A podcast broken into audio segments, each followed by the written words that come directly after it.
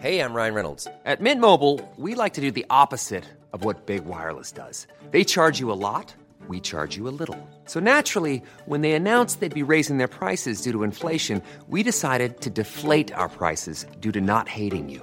That's right. We're cutting the price of Mint Unlimited from $30 a month to just $15 a month. Give it a try at mintmobile.com slash switch. $45 upfront for three months plus taxes and fees. Promo rate for new customers for limited time. Unlimited more than 40 gigabytes per month. Slows. Full terms at mintmobile.com.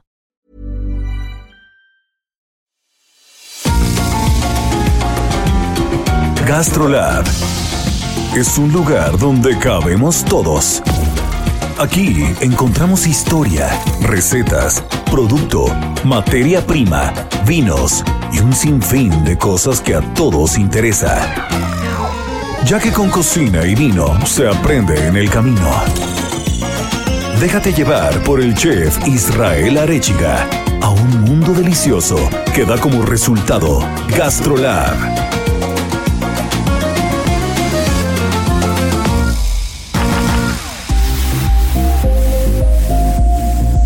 Amigos, ¿cómo están? Ya estamos en un programa más de GastroLab. Ya saben que es fin de semana. Ya estamos todos reunidos aquí alrededor en la cabina platicando del producto, de la buena materia prima, de los cocineros, de las historias alrededor de la gastronomía. Y hoy no puede ser diferente. Ya saben que cada ocho días tenemos a nuestra querida Miriam Lira, editora de GastroLab del Heraldo de México, que como cada fin de semana nos viene a platicar lo que salió en las páginas de GastroLab, lo que salió en esta edición de todos los viernes. Y creo que hoy va a estar espectacular porque trae, escucha nada más, un chef austriaco, nacionalizado estadounidense, conocido como el chef de las estrellas, que tiene un par de estrellas Michelin y aparte tiene más de 100 restaurantes. Imagínense nada más la historia. Y después tenemos también, como cada ocho días, a nuestra querida Marianita Ruiz, que nos estará platicando de un producto muy particular, que no sé si es muy mexicano o no, pero yo no puedo concebir las piñatas, yo no puedo concebir muchas, muchas botanas mexicanas sin este producto. Y finalmente tenemos la parte que quedó pendiente de nuestro querido Paco López, que vino de la tierra de Castilla y La Mancha, y nos va a platicar todo el proceso del azafrán, que es espectacular. Así que ya saben, no se nos despeguen porque comenzamos. Las 8 de GastroLab. Es momento de dar un repaso por nuestras páginas.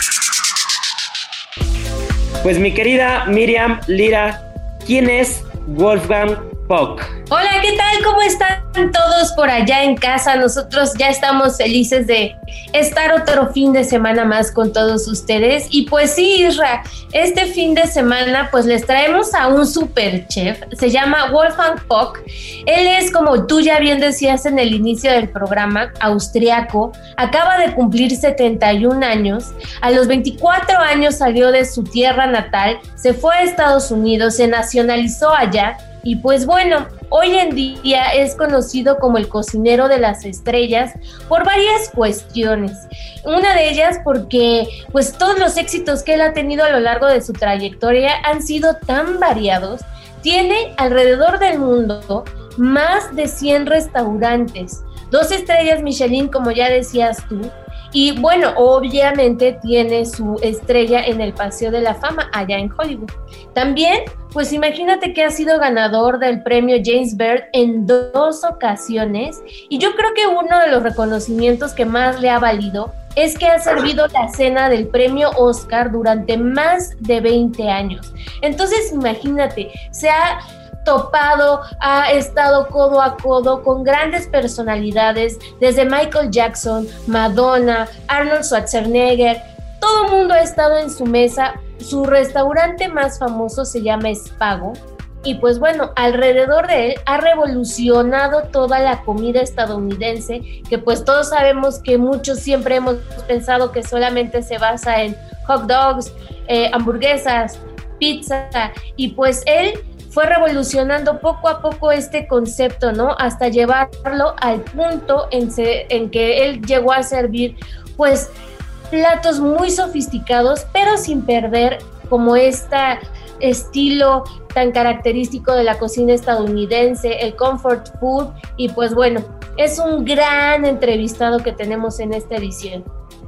Oye, pues qué interesante, porque aparte creo que Wolfgang eh, encarna exactamente lo que pasó o lo que o puede describir a la perfección la escena gastronómica de Estados Unidos. Recordemos que Estados Unidos al final no tenemos que no tenemos que mentir ni tenemos que engañar a nadie. Estados Unidos no se caracteriza por ser un país con una cultura gastronómica muy amplia. Está totalmente alejado, está a kilómetros de distancia de países como México, como China, como Perú, como España, como Francia. Pero Estados Unidos avanzó muchísimo gracias a, esta, a este intercambio gastronómico, ¿no? Esta migración de cocineros desde los que llegaron de Francia, los que llegaron de Suiza. Eh, ahí está el ejemplo muy claro de Eleven Madison, que también es, es, la consecuencia de esta migración de cocineros. Y realmente eh, la llegada de cocineros de Europa, de Asia, de, muchos otros lugares, fueron dándole cara y fueron dándole forma a la gastronomía americana, a la, a la gastronomía americana, pero no culturalmente hablando como, como como un tipo de cocina, ¿no? Sino como, como un avance, sino como un bloque de cocineros y restaurantes que al día de hoy están en, la punta de lanza de todo el mundo, porque realmente no hay ni un solo restaurante de Estados Unidos, un cocinero americano, que no le pueda pedir nada a cualquier otro del mundo, ¿no? Y creo que en el caso del Chef Pop es, es exactamente eh, eso, ¿no? El, el, el tener una persona con origen europeo que llega a Estados Unidos, que se adapta a Estados Unidos, que se adapta a una cultura tan particular y más en una ciudad eh, como, como, o en un estado como es California, ¿no? Una ciudad como es Beverly Hills con el restaurante de Spago y, y que posteriormente, pues bueno, se va apropiando de estas cenas de los Óscares y que al final, eh, lo platicamos antes de empezar el programa, gracias a estas cenas, él se consagra como el primer chef rockstar probablemente del mundo, ¿no? Incluso antes que Gordon Ramsay, que recordemos que también Wolfgang Puck sale en algunos capítulos de Hell's Kitchen, pero eh, probablemente es el primer chef eh, que se le puede denominar un rockstar en Estados Unidos y, en el mundo, ¿no, Miri? Sí, definitivamente. Y decidimos llevarlo a nuestra portada Isra porque justamente a través de Disney Plus está sacando, bueno, le hicieron más bien un homenaje, le crearon un documental eh, en el que pues echan hacia atrás toda su historia y pues es una historia además de grandes y grandes éxitos, de gran superación, porque antes de ser un gigante del mundo de la gastronomía, el chef Wolfgang Puck tuvo que lidiar con frases horribles que le dijeron, por ejemplo, su padrastro. Él se la pasaba diciéndole, por ejemplo, que no valía nada y él lo maltrataba mentalmente y físicamente y todo esto lo cuenta en el documental.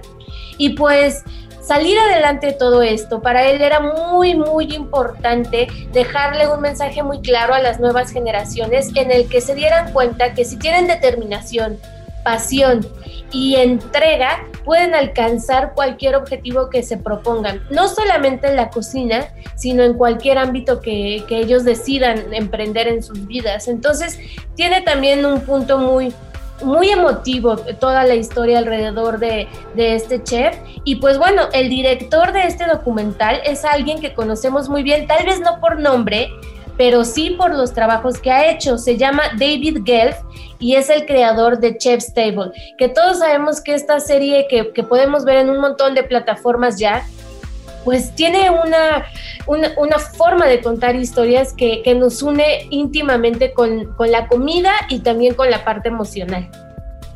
Es que Chef's Table realmente retrata lo que es vivir un restaurante, ¿no? Más que, más que la vida de un cocinero, la vida de una persona, es cómo se vive un restaurante, cómo se vive un día dentro del restaurante desde la óptica o visión del cocinero, de la mente maestro, del creador del concepto, ¿no? Entonces, que, que, el director de esta serie le puede imprimir el mismo sello eh, a esta, digamos, este homenaje que se le está haciendo, pues seguramente es sinónimo de garantía, ¿no? Y hace rato que platicaba justo de la, de las, de la cena de los Óscares, yo conocí a un amigo, tenía un amigo que, que lo he dejado de frecuentar hace muchos años, pero que estuvo en Estados Unidos, estuvo viviendo en California, y me platicó en algún momento que estuvo él ayudando, este, no directamente eh, al, al, chef Puck como, como mano derecha, pero sí estuvo, estuvo trabajando un par de años seguidos en las cenas, en las cenas de los Óscares, y lo que platicaba era una locura. O sea, él ni siquiera era de los, de los cocineros de los altos rangos, sí tenía un puesto importante, pero no era, no era parte del círculo de confianza de Wolfgang, y aún así tenían que andar en carritos de golf dentro de la cocina porque las cocinas eran enormes. Entonces tenían que dirigirse de un lado a otro eh, en un carrito de golf para ir supervisando que las producciones se hicieran correctamente, porque eran cenas de mil, dos mil, tres mil, cinco mil personas, pero que todos los platos tenían tanto detalle que esto se, se vuelve exponencial. Cuando tú tienes un plato con mucho detalle, es como si estuvieras sirviendo tres o cuatro platos normales. Requieres el doble o triple de mise en place, el doble o triple de manos, de detalle. Entonces imagínate servirle a todas estas personalidades durante, durante una noche en la que tienen que estar cocinando cientos y cientos de cocineros, porque hay que darle de comer a cinco mil personas. Imagínense la logística que debe ser eso, ¿no? Es una locura y el poderlo hacer durante 20 años seguidos, pues yo creo que muy pocos en el mundo, ¿no? Exacto, Israel. Y justo nos contó una anécdota padrísima que, que tiene que ver con Joaquín Phoenix cuando ganó el premio a mejor actor hace unos años y pues él se acuerda que le pasaron como el dato de que iba a estar este gran personaje del cine internacional y le dijeron, ojo, ¿eh? Porque él es vegano y, y pues necesitamos un menú específicamente para él y para la gente que pida o requiera el menú vegano que esté completamente libre de carne, ¿no? Y él nos contó que hicieron alrededor de 15 platos veganos, todos diferentes, con muchísimo detalle, para que Joaquín Phoenix pudiera pues elegir el que le gustaba y en el momento que lo requería, este, y que no extrañaran tampoco ningún alimento, ninguna proteína, o sea que los consiente a todos por igual y les da un montón de opciones a las estrellas. Imagínate consentir desde Joaquín Phoenix hasta, no sé, Jennifer López, hasta quién te gusta, no sé. No, sí, es que realmente para donde volteemos, yo me imagino el régimen alimenticio que debe tener cualquiera de, estos, de estas actrices o actores y el régimen alimenticio de cada uno de ellos debe ser, debe ser así abismalmente diferente, ¿no? O sea, me recuerda un poco, hay un actor que, este, que me gusta mucho cómo actúa, que es Christian Bale, y, por ejemplo, no hay películas en las que en el mismo año subía o bajaba 30 o 40 kilos de peso. ¿no? O sea, tú veías la película del maquinista, después veías la película de Batman y eran, eran dos personas totalmente diferentes, ¿no? Y todo era en el mismo año. Entonces imagínate poder satisfacer justo los paladares, poder satisfacer eh, todas las exigencias, porque aparte de esos niveles, yo creo que todo mundo es, es diva o divo, ¿no? Entonces, todo mundo... Sí, todo mundo quiere lo suyo especial, todo mundo se siente tocado por, por el Señor y entonces este, pues hay que ser muy cuidadosos con todos. Claro, y dice que preparaban desde pizzas hasta filetes, langosta, pescado, ñoquis, pasta, o sea, una atención al detalle que de verdad para irte de espaldas en un servicio. Sí, no, no, no, me imagino que eso, que eso ha de ser una locura. Pues habrá que ver, ¿no? Habrá que ver con la producción si nos pueden llevar a los Óscares el siguiente año. que, nos, que se pongan guapos. Que nos dejen estar tras bambalinas, que nos dejen este sacar un reportaje completo, ¿no? De, de, cómo es, imagínate cómo, cómo debe ser. Este, nosotros hacemos banquetes también, Marianita lo sabe perfecto, y, y, el estar atrás de una cocina de banquetes de por sí ya es una locura para una boda de 300, 400 personas. Imagínate con ese nivel de detalle para 5 mil. O sea, no, no, no, no, lo, no lo puedo concebir. Y ahora, el sabor oculto. Pero bueno, pues ya hablando, hablando de Marianita, pues Marianita, te vemos muy callada por ahí, estás como que muy arrinconada, pero desde hace días. Aquí estoy. Desde hace días que nos quieres hablar de un producto muy particular. Y ese es, es un producto que a mí me encanta, con un chilito piquín o con un poquito de salsita y limón. Me parece la mejor botana, este, el mejor snack saludable que hay en el mundo. Pero a ver, cuéntanos algo, ¿qué hay con la jícama? ¿Es mexicana, no es, no es mexicana, es americana? ¿De dónde viene la jícama? ¿Qué hay con ella? Pues sí, ya traíamos ganas de, hablar de la jícama, pero creo que se hayan puesto bastante buenos los programas y nunca nos da tiempo. Pero bueno, hoy sí nos hicimos un espacio. Y sí, la jícama es de Centroamérica y de México. Eh, aquí, bueno, en muchos lados también la conocen como nuevo mexicano y por ejemplo en Bolivia, Venezuela, en toda esa parte, la llaman aipa, ajipa o ashipa. En la, eh, también en los Andes, en Vietnam, también tienen jícama y ellos la conocen como jícama del Amazonas o chuín o jiquima.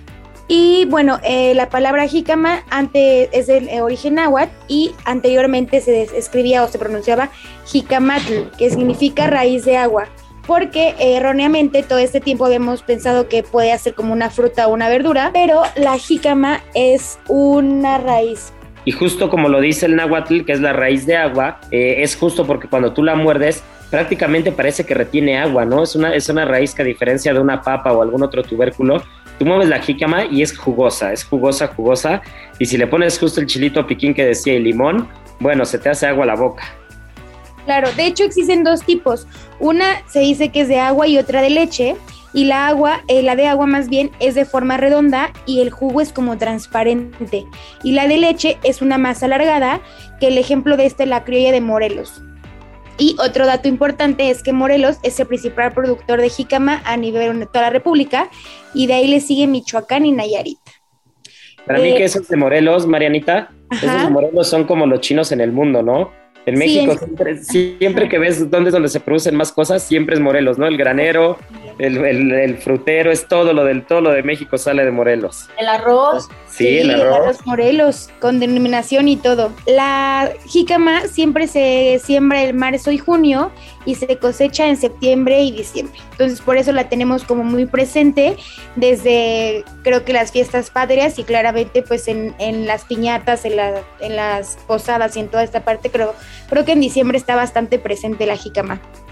Sí, ya falta mucho todavía, que bueno, este, este año va avanzando un, a un paso. Este, no puedo creer que ya vayamos en la segunda mitad del año, o sea, no lo puedo creer. Y a ver, Miri, pues ya que, ya que estamos hablando este, de otras cosas, vámonos a otra latitud ahora, porque justo en la segunda parte del programa nos estarán platicando del azafrán manchego. Ya el programa pasado estuvimos hablando de los vinos manchegos, de los vinos de la tierra de Castilla y La Mancha, pero tú traes hoy un tema también, un tema espectacular que genera eh, muchas opiniones divididas, porque cuando la gente dice que va a ser una quesadilla de queso manchego, pues le pone todo menos queso manchego. Entonces, cuando tú les dices que eso no es una quesadilla de queso manchego, este, se ofende, ¿no? Pero ¿qué es el queso manchego realmente? Pues vámonos desde el principio, porque en un lugar de la Mancha de cuyo nombre no quiero acordarme, y no nos vamos a hablar de literatura, pero sí de uno de los productos con denominación de origen que más fama y que más orgullo le da a España, y que es el queso manchego es, híjole, yo creo que les da identidad, este, es inconfundible en todo el mundo, pues este gran ingrediente que, bueno, tiene orígenes prehistóricos. Hay registros arqueológicos que marcan su nacimiento allá por la edad de bronce, imagínate. Habiendo, habiendo sido siempre elaborado 100% con leche de oveja de raza muy importante manchega. Y a diferencia de lo que decías del tipo queso manchego mexicano, este se hace con leche de vaca. Algunas veces y otras veces lo mezclan con un poquito de leche de cabra y vaca. Y bueno, ahí van haciendo unas mezcolanzas. Y también pues el queso de tipo manchego mexicano, porque como tiene denominación de origen, tiene que llevar esta leyenda de tipo manchego. No puede decir como manchego solamente porque estaría cayendo en una falta, ¿no? estaría infringiendo la ley de la DEO. Exactamente. El, nuestro queso manchego, nuestra especie de queso manchego se derrite y el queso manchego original pues no. Entonces ya cuando vean ahí sus quesadillitas que, que, saben muy ricas con este tipo de queso manchego, pues no se vayan con la finta porque pues no es en realidad el original. Y este es uno de los 105 alimentos españoles que cuenta con denominación de origen protegida. Qué interesante es el tema de las denominaciones de origen, porque en México no hemos podido, no hemos logrado avanzar tanto al respecto. Han sido muy pocos los productos con denominación de origen, salvo en el tema de los destilados, sobre todo los, los provenientes del agave, que ahí sí pues México trae, trae mano. Probablemente en alimento vamos muy atrasados, ¿no? Yo recuerdo así lo que ahorita platicábamos, ¿no? Del arroz Morelos, Recuerdo un poco lo del chile habanero, que incluso estuvieron ahí medio, medio peleándose un par de estados del sureste para ver quién tenía la denominación del chile habanero. Realmente son pocos los productos que en México le, hemos logrado dar la DO, pero en España la denominación de origen es fundamental, ¿no? El hablar, el hablar del azafrán de la mancha, que ya nos platicarán más al, más al rato, el queso manchego, si hablamos de los quesos, por ejemplo, el queso cabrales en Asturias, en la parte norte pegadito a Galicia, es un queso que únicamente tiene que madurarse en cuevas naturales no lo puedes madurar en cámaras de refrigeración, no lo puedes madurar en lo que sea, simplemente se tiene que madurar como se ha hecho durante los últimos siglos en cuevas naturales y el hongo penicillinum tiene que, tiene que, eh, tiene que apropiarse del queso y tiene que empezar a crecer poco a poco, ¿no? Para hacer que el queso tenga los sabores, matices, colores, olores y las características particulares que tiene. Esas, esas DEO, la gracia que tienen es justo que se dedican a cuidar que las preparaciones se hagan como tienen que ser, que se mantenga eh, la filosofía, la historia, la materia prima, el producto y que pase de generación en generación como, como existe la materia prima, ¿no? Como existe el producto. En este caso el queso manchego, que tiene que ser de oveja de la mancha y que cuando encontramos un queso de tres leches, que es cabra, vaca y oveja, este ya no es un queso manchego, este es un queso ibérico. Entonces, aunque, aunque la, la cera por fuera y físicamente el queso parezca que es exactamente igual, nos vamos a dar cuenta que si dice queso ibérico, lo más probable es de que tenga una mezcla de tres leches y entonces, aunque venga de la mancha, ya no es denominación de origen de la mancha y ya no sería un queso manchego. Lo explicaste súper bien y de hecho el queso manchego se puede elaborar con leche cruda o con leche pasteurizada ya dependiendo pues también como de cómo quieran hacer este tipo de queso. Y la alimentación de la oveja también es súper importante porque ponen a las ovejitas a pastar en tierras muy áridas y con pocos árboles. Entonces la, oveja tiene una alimentación basada en hierbas que le dan pues a esa leche aromas a tomillo silvestre, a muchísimos este, herbores y, y, hierbas aromáticas, incluso a bellotas. Entonces, todos estos pues aromas se van impregnando también en, lo que va a ser nuestro queso, ¿no? Dan también sabores almendrados, unos muy densos, dulzones, aromáticos, que convierten a este tipo de queso en algo completamente único. Realmente yo creo que no conocemos ni siquiera realmente exactamente cuál es el sabor original de un queso manchego.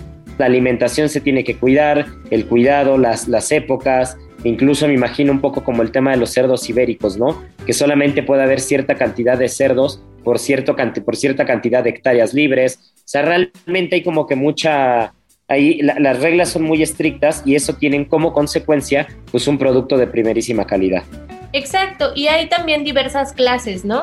Eh, va desde el curado, que tiene que tener entre 6 y 9 meses de curación, el semicurado de 1 a 3 meses y el viejo que bueno, ahí ya dejan el quesito madurando más de nueve meses para que agarre bien el saborcito. Entonces, pues ya saben que este queso, el queso manchego, pues es el embajador de, los, de los quesos de España, ¿no? Y el 60% de ese queso que consumen los españoles es este, el manchego, con denominación de origen. Oye, pues qué rico, pues habrá que darnos una, este, una escapada al súper para comprar un buen quesito manchego. Yo les recomendaría que se hagan unas tapitas hay, un tipo de chorizo untable que se llama sobrasada, que, es muy típico de las Islas Baleares, de Ibiza, Mallorca, Menorca. Y esta sobrasada, por la humedad y las condiciones de temperatura que tienen estas islas, no se alcanza a madurar como un chorizo. Sin embargo, el sabor es muy particular y es muy peculiar, muy parecido. El sabor es muy particular y es muy peculiar, muy parecido. Entonces, si llegan a encontrar sobrasada que sí se encuentra en México, o sea, para mí el mejor pincho de toda la historia es un pancito la, sobrasada, una rebanada de queso manchego curado, un poquito de miel y unos frutitos secos arriba. Y es, nos tenemos que ir porque ya se nos acabó la primera, la, primera parte del programa, pero venimos con el tema del azafrán y Marianita nos platicará de la guayaba para redondear el programa porque es un producto espectacular que ahorita los mercados están llenos de ello. Gastrolab es un lugar donde cabemos todos. Vamos a una pausa y regresamos.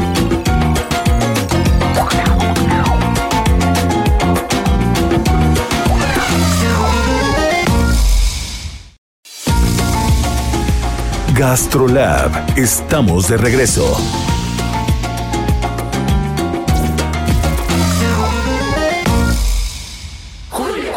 Voy a descargar estas fotos, nuestros momentos más dulces. Ah, para dulces, descarga la app Soriana, porque toda la dulcería la pongo al 3x2, como paleta payaso de 45 gramos. Lleva 3 por 27.80 y ahorra 13.90. Tú pides y Julio regalado manda. Solo en Soriana. A julio 15. Aplican restricciones.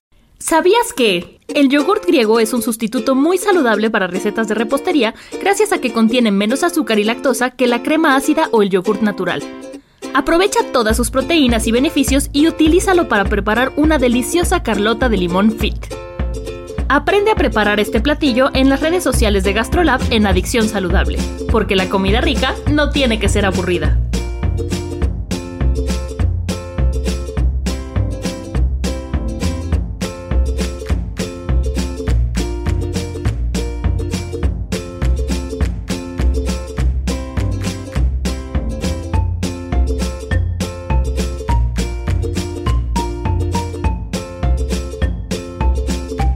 Heraldo Radio.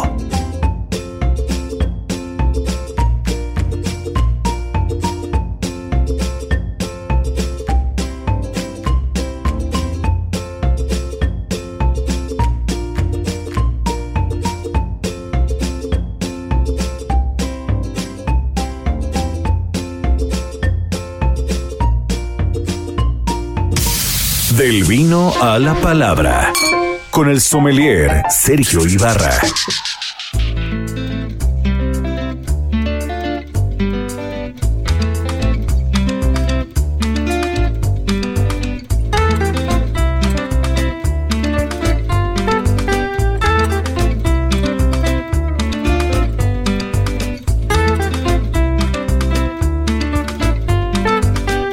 Y bueno, pues tal como quedó pendiente en el programa pasado, pues ya que teníamos aquí a nuestro querido Paco López de Bodegas Aldonza, de Aceite Oliva Aldonza, de Azafrán Aldonza, pues no podíamos dejarlo ir sin que nos platicara. Querido Paco, ¿qué hay con los azafranales? ¿Cuál es el proceso del azafrán? Yo pienso en el azafrán y me imagino unos campos de esta flor lila con el pistilo color azafrán, color este rojo intenso. Correcto. Este, el, el- el oro rojo, ¿no? El, es probablemente la especia más cotizada. Sí, es la especie más cara del mundo. Eh, le sigue de cerca la vainilla, pero el azafrán está en el top. Eh, para que os hagáis una idea sobre el precio, ha llegado a valer 6.000 euros el kilo. Esto es más o caro menos que el oro. 140 mil, 150 mil pesos Sí. mexicanos. Sí. Y tiene su porqué. ¿Por qué? A ver, El azafrán de la Mancha es el mejor azafrán del mundo, por denominación de origen protegida. Eh, históricamente, los árabes cuando invadieron España trajeron su, su oro rojo. Que lo traían de Irán. De Irán. De lo que era Mesopotamia. de en toda ese entonces. Mesopotamia. Pero por el terruño específico y las lluvias de España, arraigó perfectamente en la Mancha. Y ahora es de mayor calidad que el azafrán árabe. Pero vamos a hablar de por qué es una especie tan cara. Y es. tiene dos motivos. Primero, es imposible utilizar ninguna máquina, ni en su cultivo, ni en su elaboración, por así decirlo. La rosa del azafrán es una rosa que tiene tres pistilos, una rosa lila, como bien has comentado, y manualmente se tiene que desmondar. Quiero decir esto, separar el pistilo de la rosa. ¿Se le hace algo a la rosa? Nada.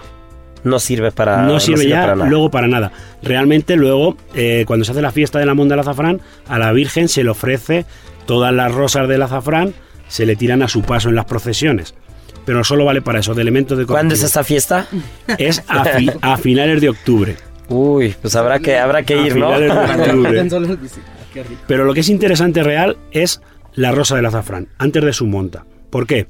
Porque la rosa del azafrán es una rosa que florece a la mañana, en torno a las 6, amanecer. 7 de la mañana al amanecer. Y a la tarde, cuando caen las 4 o las 5 de la tarde, que empieza a anochecer, marchita. Solo la puedes recolectar durante 6-7 horas. Todo lo que no recolectes se pierde durante un año entero de trabajo. Ah, o sea, esa, esa, esa parte es espectacular. O sea, solamente una vez al año florece. Sí. Y hay que estar pendientes en el momento en el que florezca para poder, para poder quitar los pistilos. para poder quitar los pistil, para poder coger la rosa con sus propiedades. Entonces, otro de los problemas es que tú no puedes tener una gran extensión de azafrán, porque cuando empiezas a recolectarlo, cuando llegas al final se te han marchitado la mitad. Son pequeñas parcelas.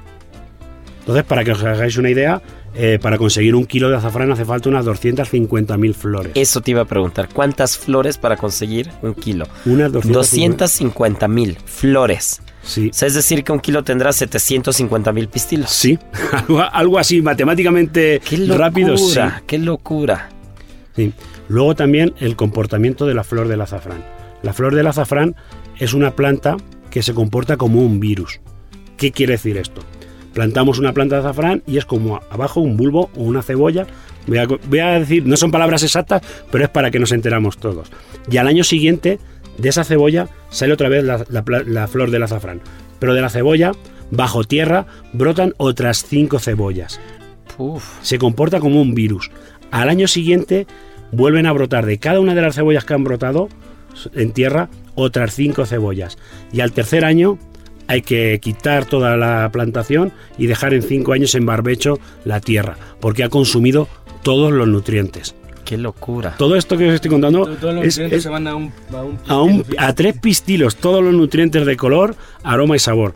Entonces imaginaros... No, los tener- aceites esenciales que tiene el pistilo me, es... me contaron que, el- que con que siete pistilos haces una paella Sí, para cuántas personas. para cuatro personas, seis pistilos. Se- bueno, seis, siete, siete pistilos. Siempre eh, recomiendo, y si me dais un minuto, cómo favor. se utiliza eh, correctamente el No, azafrán. pues ilústranos, esto ya es un máster del azafrán.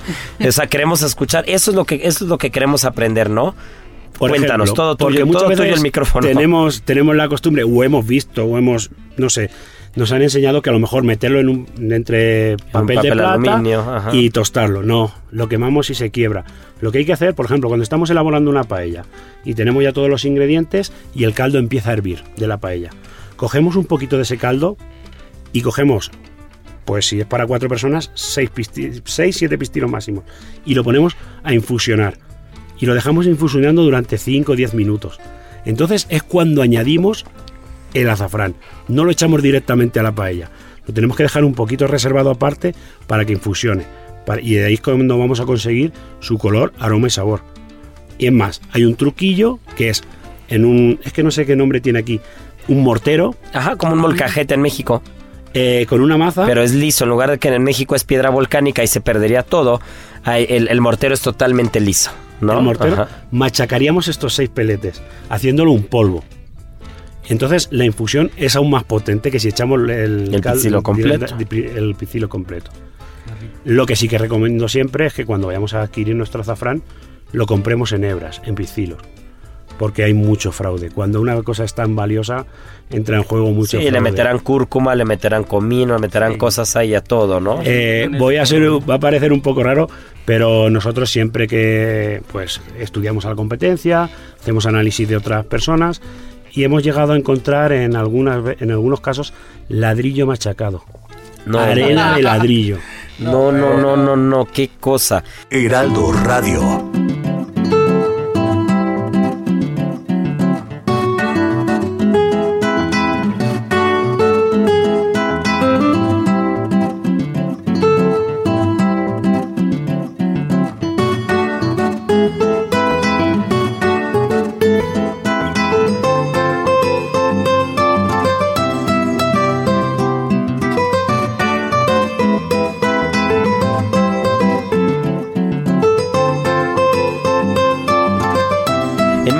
Muchas veces este se engaña de alguna manera, digo, no no no al precio que se vende el azafrán como tal, pero en México hay veces que tú encuentras en los mercados tradicionales flor de girasol, pero es, es el pétalo de, de flor de girasol deshidratado, ¿no? Y como con algún colorante, entonces tú lo ves y ves el tamaño y es cinco veces el tamaño de un pistilo de azafrán. Entonces uno que se dedica a esto lo conoce y dices, bueno, esto es evidentemente el pétalo de una flor, ¿no? Deshidratado. Pero hay gente que lo, que lo consume y cree que eso es el azafrán, ¿no? Pues el azafrán ya lo has dicho, con 6, 7 pistilos es suficiente para... Y además la diversidad, ¿no? En- en- ahora que está muy de moda los mixólogos, hay unos jeans. Correcto, estamos haciendo gin tonic. Ahora que la gente joven, bueno, joven y no tan joven, eh, está muy de moda los gin tonics, eh, la bebida mixológica, el gin tonic. Nosotros estamos haciendo gin tonic de azafrán. No, bueno, qué cosa. Yo soy amante de los gin and tonic, ¿eh? Pero amante. En un litro de ginebra, una ginebra, siempre buscamos una ginebra neutra. Echamos... ¿De las Baleares? Sí. no, Paco, Sí, te, sí, te sí, estoy sí, leyendo sí. la mente, ¿eh? Sí, sí. Echamos 8 picilos de azafrán. Para un litro. Para un litro de ginebra. Y en torno a 2-3 horas tenemos una ginebra de color dorado. Uf, pero que luego Yo voy a hacer eso, ¿eh? Aquí. que luego en copa tendrá su color dorado, su aroma y su toque de ginebra. Aparte, si se me permite por el horario, es el primer afrodisíaco natural que existe, la, el azafrán. Ah, poco eso, no, eso tampoco lo conocía. Sí, sí, es un vasodilatador muy potente y es el primer afrodisíaco que existe natural. Ah, y pues ha mira. sido utilizado durante la historia para muchas cosas. Eh, por ejemplo, el puntito que llevan las indias en la frente es de azafrán. Es el colorante más potente del mundo. Todo lo que coloreaban con azafrán, la ropa, las telas, no volvían nunca a perder color rojo. O sea, es, tiene unos, ha perdido en uso por culpa de su precio.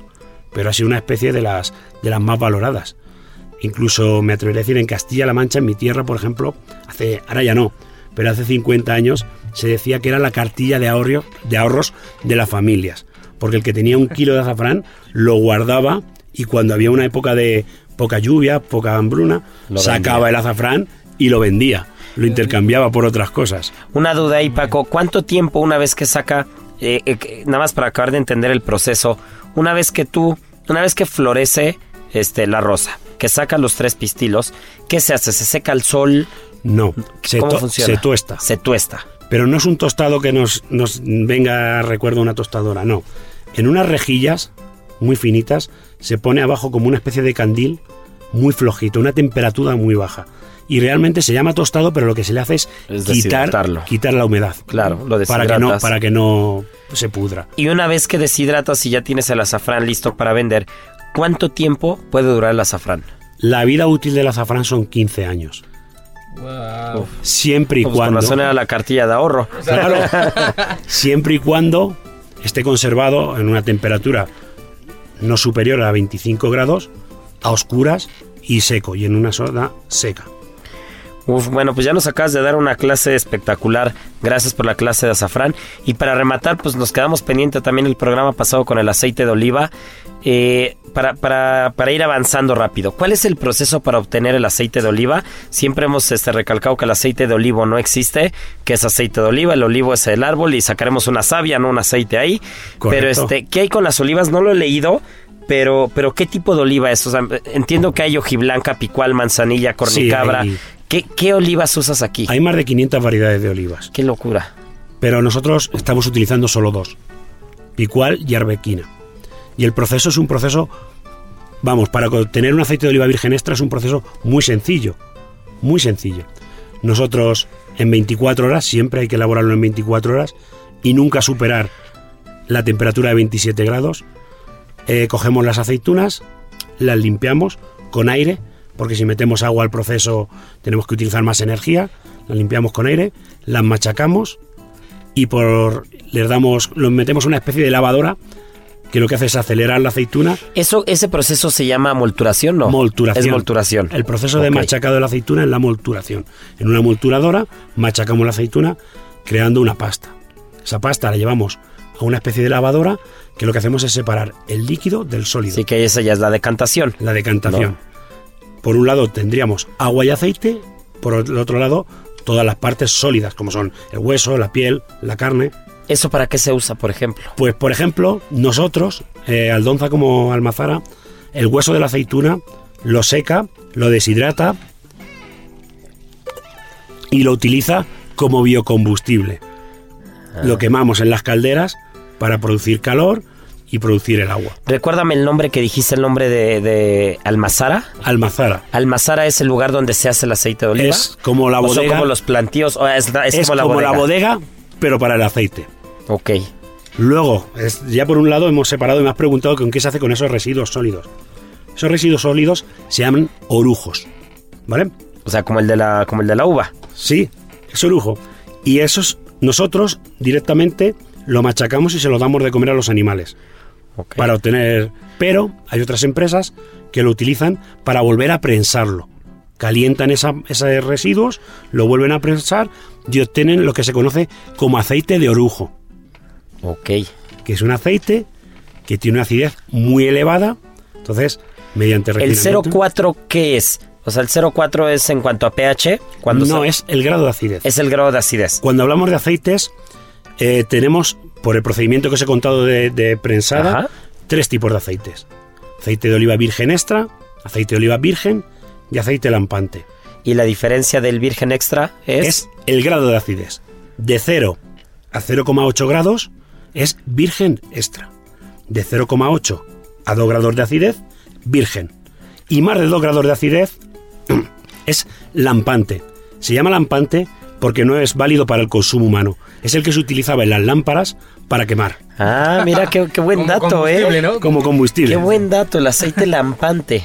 Luego, este aceite lampante, otras compañías lo calientan, añaden químicos, mezclan con aceite virgen extra y es lo que conocemos como aceite refinado. De ahí la palabra refinado, vamos a tratar siempre de huir porque va a ser un aceite con un proceso Ya químico. químicamente tocado. Y ahí es cuando consiguen sus 0,4 grados de acidez. Ya. Entonces, siempre que vamos a buscar un aceite, vamos a buscar un aceite con la mínima acidez posible. Entonces, ¿y, y el calor tiene algo que ver entre el virgen y virgen extra? O sea, ¿el prensado en frío va independiente a esa clasificación? Va independiente. El prensado en frío es para que te hagas una idea, tú que eres chef y lo conoces. Cuando añadimos aceite a una sartén y lo ponemos al fuego, ¿qué hace el aceite? Sí, se vuelve ligero. Crece. Ajá. Crece y suelta aromas. Pues si nosotros cuando estamos elaborando nuestro aceite lo calentamos, va a crecer. Vamos a obtener más. mucho más aceite. Pero no va a tener aroma y no va a tener apenas Se sabor. pierden las propiedades. Se ¿no? pierden los- las propiedades organolépticas, las perdemos al calentarlo. Entonces, para tener todas las propiedades organolépticas, no debe de superar nunca los 27 grados. Nunca. Mira, que, oye, pues qué interesante. rico, ¿no? Pues mi querido Paco, eres una enciclopedia andando, no sabes cómo hemos disfr- disfrutado tu presencia. Este, y pues nada, pues muchas gracias. Juan Carlos, nuevamente, muchas gracias. Gracias este, y Checo, pues nada, hay que, hay que Hay seguir. hay, hay que probar es- esos gin, ¿no? Hay que probar esos gin and tonics de azafrán. Habrá que ir a la almazara, habrá que ir este, a la azafranal, habrá que ir a la bodega, como ya quedamos el programa pasado, pues ya estamos hechos. Sí, sí. ¿No? Eso. O- o- os invito, pero para septiembre, que os vengáis a, a cosechar la, la uva. Ah, pues eso estaría. Yo creo que en septiembre voy a andar yo, pero en Rías Baixas. Andaré Ah, por Galicia. por Galicia, buena Entonces, tierra, buena tierra. Pues en una de esas. Estás más cerca ya. Sí, ya estoy más cerca que de México, Sí, ¿no? eh, Entonces, eh, en una de esas. En, tren son cuatro horitas nada sí, más. o sea, sí, que en México tres o cuatro horas, este, para nosotros es algo cerca. O sea, para pues, nosotros tres, la cuatro horas. Sí. Pues básicamente es ir de aquí a Querétaro, o sea, es final, realmente sencillo, lo que ¿no? hacemos todos los sábados. no es Sí, lo que hacemos todos los sábados sirviendo bodas a veces. Pero bueno, pues este, muchas gracias. Y, y pues nada, es un, es un placer, esta es su casa y espero verlos pronto. Cuando, cuando quieras. Y Pues bueno, y no se nos despeguen porque esto sigue, no se ha acabado. Comer es una necesidad, pero degustar un arte. Gastrolab con el chef Israel Arechiga.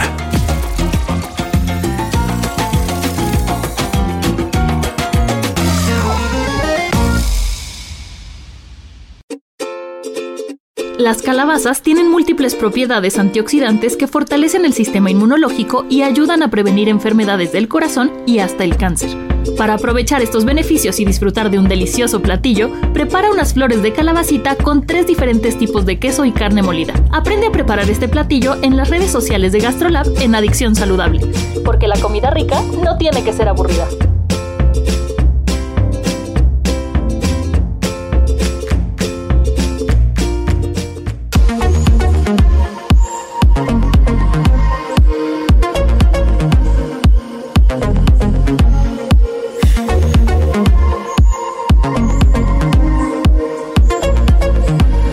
Interesante el tema del azafrán, qué interesante el tema de, de lo que da la tierra de Castilla y La Mancha. Pero bueno, pues para, para poder rematar el programa, vámonos a un producto, un producto americano, un producto, un producto autóctono de esta tierra, que, que desde Florida hasta Perú, si mal no estoy, mi querida Marianita, lo tenemos presente. Desde el 1500 los españoles lo encontraron y se dieron cuenta que era un producto espectacular. Y estoy hablando de la guayaba, ya que, ya que estuvimos platicando de las piñatas, del tejocote, de la jícama, pues la guayaba también es parte fundamental, ¿no? Sí, bueno, creo que es una fruta que divide opiniones. O la amas o la odias, ¿no? Si es como ¿Tú la amas o la odias? Yo la amo. No puedo ir a algún lugar y que haya como algún cheesecake de guayaba y no pedirlo. Soy muy fan. Todo lo que sea de guayaba soy muy fan. El atole de guayaba, el té de guayaba, el cheesecake de guayaba. De verdad sí me gusta bastante. Yo voy a decir una tontería, pero no soy fan de la fruta, pero sí del sabor. O sea, cualquier cosa que tenga guayaba lo puedo probar. Sea en jugo, sea en agua, sea en postre, sea un rol de guayaba con queso ricota, sea lo que sea, pero agarrar una guayaba y comérmela mordidas, jamás. Oh, yo sí puedo. Yo sí puedo y más si es esas de corteza verde y centro muy rosa. Ay, qué bonito. Qué bonitas. Y de mi licuado favorito es el de guayaba, la verdad. Pero bueno, a ver. Pásanos esa receta. Sí, nada, pues así le ponen un poco de guayaba, un poco de vainilla, canela, leche, un poco de azúcar y después lo, van a colar un poco y de, de, verdad es de los mejores licuados que van a tomar. Ay, pues lo vamos a probar, ¿eh? Pero ¿qué hay con la guayaba? A ver, cuéntanos de la historia de la guayaba. Eh, pues sí, como decías, desde Florida hasta Perú encontramos guayabas, lo encontraron los españoles y actualmente lo podemos encontrar en países como Brasil, Colombia, eh, Puerto Rico, Filipinas. Creo que ya la guayaba es como bastante universal y muchos países la, la usan bastante. En, en, España, por ejemplo, los principales cultivos se encuentran en las Islas Canarias y aquí en México el municipio de, de Calvillo es como el más famoso por, por sus guayabas, ¿no? Y eh, la guayaba creo que es la fruta que tiene más vitamina C, muchísimo más que cualquier cítrico, que las naranjas, que todo. Creo que la guayaba es el rey de la vitamina C y por eso en la Segunda Guerra Mundial la, la guayaba lo ocupaban muchísimo para alimentar a los soldados. Ah, mira, eh, interesante. Y hay personas que dicen que la guayaba tiene un sabor que es como entre pera, fresa y membrillo.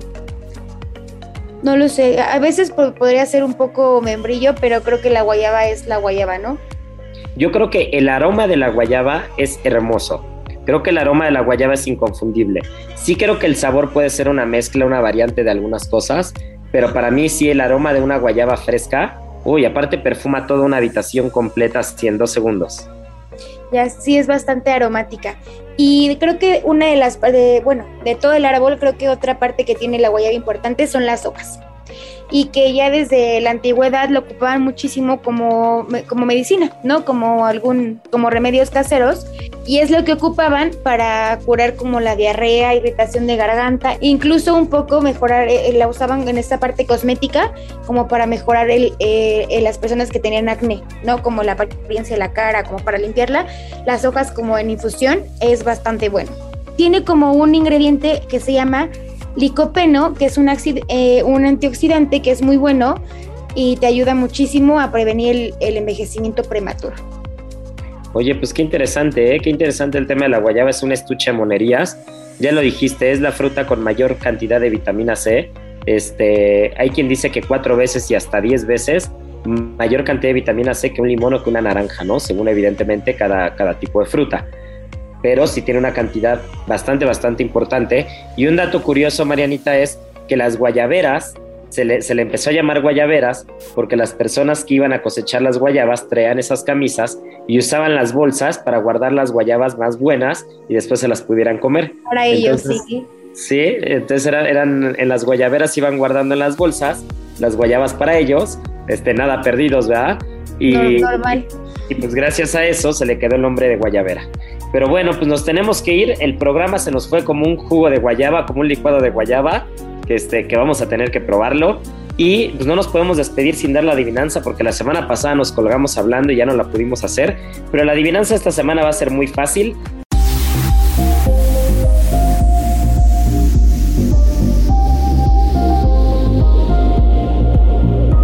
Ya saben, arroba Israel A R E arroba Israel Arechiga. Y la adivinanza es díganme tres productos con denominación de origen de España. Tres productos con denominación de origen de España, que ya platicamos de, al menos dos o tres de ellos el día de hoy, entonces va a estar muy fácil la respuesta. Y pues ya saben, no nos podemos despedir sin antes decir nuestro lema de fin de semana, tripa vacía, corazón Aquí concluye otra emisión más de GastroLab, el lugar donde cabemos todos. Esta es una producción de Heraldo Media Group.